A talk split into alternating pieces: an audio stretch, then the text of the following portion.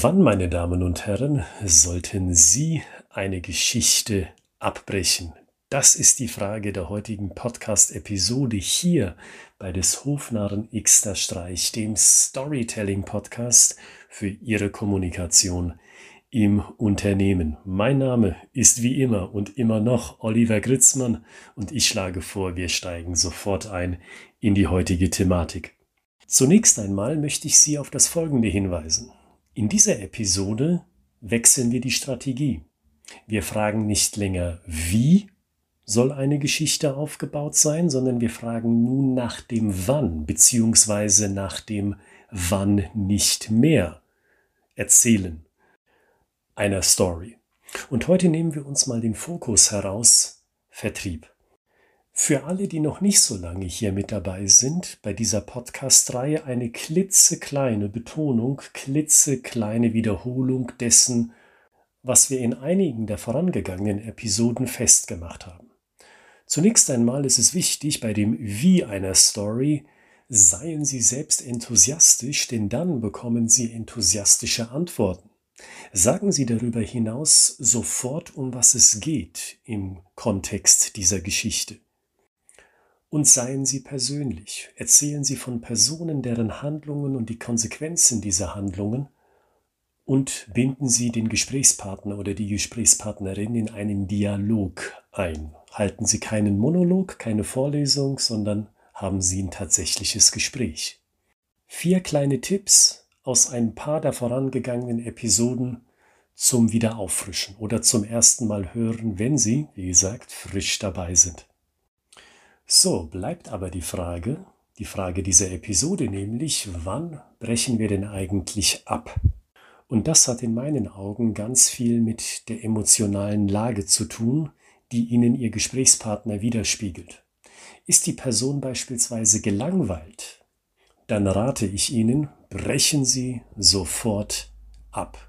Und so ein Beispiel hatte ich am Telefon mit einer Leiterin für die Personalentwicklung. Mhm. Spannend, Herr Gritzmann. Ja, unsere Vertriebsleute haben schon nach Weiterbildungen angefragt. Ja, das Budget haben wir dafür auch. Schicken Sie uns doch mal was zu. Genau so hat die Dame geklungen. Und das sage ich jetzt nicht in einem negativen Kontext, sondern um Ihnen bildlich zu zeigen, wie das Sprachmuster dieser Führungspersönlichkeit geklungen hat eben das Sprachmuster dieser Frau. Und das war geprägt von absolutem Desinteresse. Ich glaube, ich habe es noch zu enthusiastisch gesagt. Stellen Sie sich das Ganze noch mal viel, viel uninspirierter und uninteressierter vor. Das hatte schon fast depressive Züge. Und ich, Trottel, habe tatsächlich gesagt, Material schicke ich Ihnen gerne. Wie lautet denn die bevorzugte E-Mail-Adresse? Und worauf ich hinaus will, ist, damit ist ein Prozess in Gang getreten, der mich ganz viel Zeit gekostet hat, weil ich habe das Material geschickt, wir haben uns auf einen Follow-up-Termin geeinigt, um letzte Details abzuklopfen, Fragen zum Beispiel zum Angebot. Die Dame sagte dann, naja, melden Sie sich dann noch ein weiteres Mal in fünf bis sechs Wochen, bis dieser interne Entscheidungsprozess abgeschlossen ist. Und als ich das dann wiederum gemacht habe, also nach fünf bis sechs Wochen den weiteren Follow-up in Angriff genommen habe, also nochmal zum Hörer gegriffen habe, um nachzuhaken, wie denn die Entscheidung ausgefallen ist, tja, dann ist sie halt gegen uns ausgefallen diese Jagd nach dem Geld von meiner Seite aus, die Jagd nach dem Auftrag also hat mir die Sicht vernebelt, was eigentlich offenkundig in meinem Ohr gelegen hat, nämlich diese ganz desinteressierte Stimme, die mir eigentlich schon ein ganz deutliches Signal gegeben hat nach dem Motto Olli, lass es. Und diesen Tipp, den gebe ich an Sie weiter. Wenn Sie sich in so einer Situation bewegen, ist mein Ratschlag, brechen Sie ab. Und das muss nicht bedeuten, dass Sie diesen Lead komplett fallen lassen. Soll heißen, dass Sie das Unternehmen komplett aus Ihrem CRM-System löschen und Sie stattdessen einen anderen Lead suchen. Das muss es ja gar nicht heißen. Stattdessen haben Sie noch mehrere Möglichkeiten weiterzumachen. Ich nenne Ihnen mal zwei davon. Auf der einen Seite könnten Sie Und könnte ich in der Situation, die ich gerade beschrieben habe, sagen, wissen Sie was, ich bin mir sicher, Sie haben doch noch eine Kollegin oder einen Kollegen, mit dem Sie Entscheidungen wie diese zusammentreffen. Oder? Wusste ich es doch. Sagen Sie, vor dem Hintergrund macht es Sinn, dass wir drei uns, also wir beide und Ihre Kollegin, sich zu einem Zoom-Call verabreden, um dann die Details gemeinsam zu besprechen. Bei einer solchen Herangehensweise holen Sie sich logischerweise eine weitere Person ins Boot, die komplett anders eingestellt sein kann zu dem Thema, zu Ihrem Thema, als die Person, die komplett desinteressiert und nahe schon zu depressiv auftritt. Sie drehen das Rad sozusagen nochmal zurück, das Rad dieser Kaltakquise bei diesem Unternehmen und fangen mit dem Dreiergespräch nochmal neu an. Und wenn Sie merken, Mensch, das Desinteresse ist ja bei beiden Personen gleichermaßen da, dann brechen Sie wieder ab. Mit Ihrer Story, mit Ihrem Erfahrungswert, den Sie vorbereitet haben und mit diesem Akquisegespräch im Allgemeinen. Denn ansonsten, so behaupte ich, verschwenden Sie wieder Zeit. Würden Sie in diesen Call eine halbe Stunde investieren? Frage ich mich, wozu? Aber selbst dann muss mit diesem Unternehmen nicht Schluss sein gerade wenn Sie bei größeren Unternehmen versuchen, einen Auftrag zu generieren. Und das ist mein zweiter Tipp, wie Sie in einer Situation, wie ich sie gerade beschreibe, vorgehen können. Rufen Sie doch einfach andere Entscheidungsträger aus dem Unternehmen an. Und da höre ich häufiger, aber Herr Gritzmann, die Leute tauschen sich doch untereinander aus. Die wissen doch, dass Sie schon mal mit dem Herrn so und so und mit der Frau so und so gesprochen haben.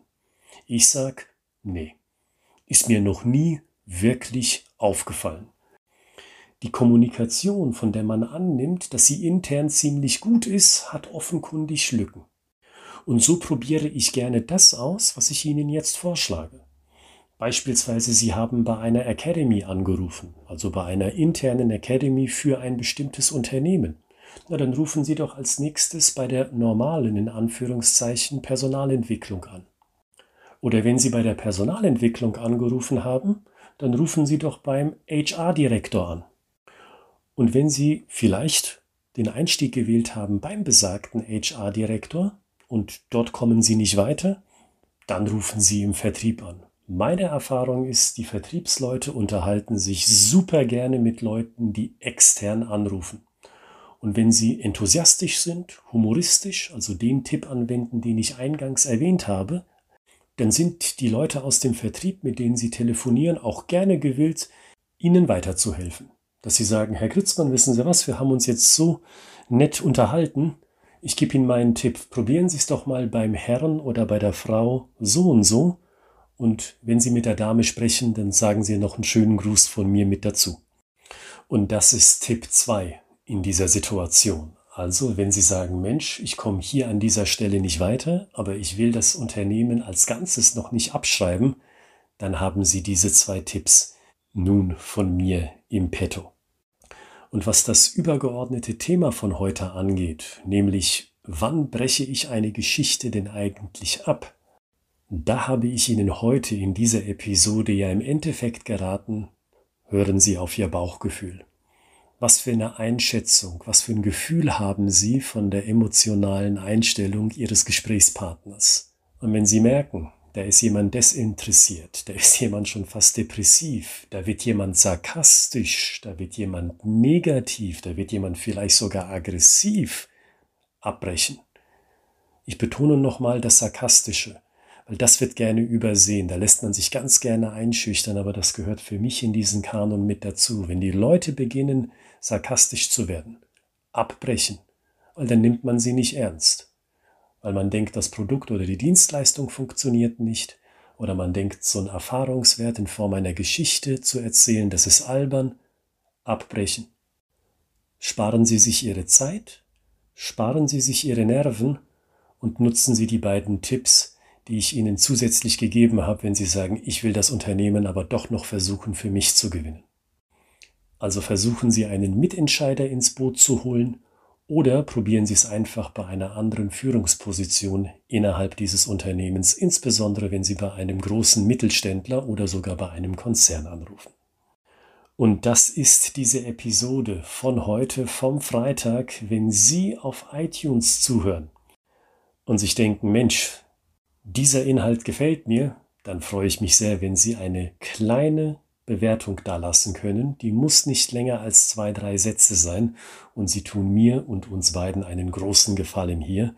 Und bis zum Montag, wo ein neuer Praxistipp ansteht bei des Hofnarren Xter Streich, wünsche ich Ihnen viel Kreativität, bleiben Sie gesund und bis Montag.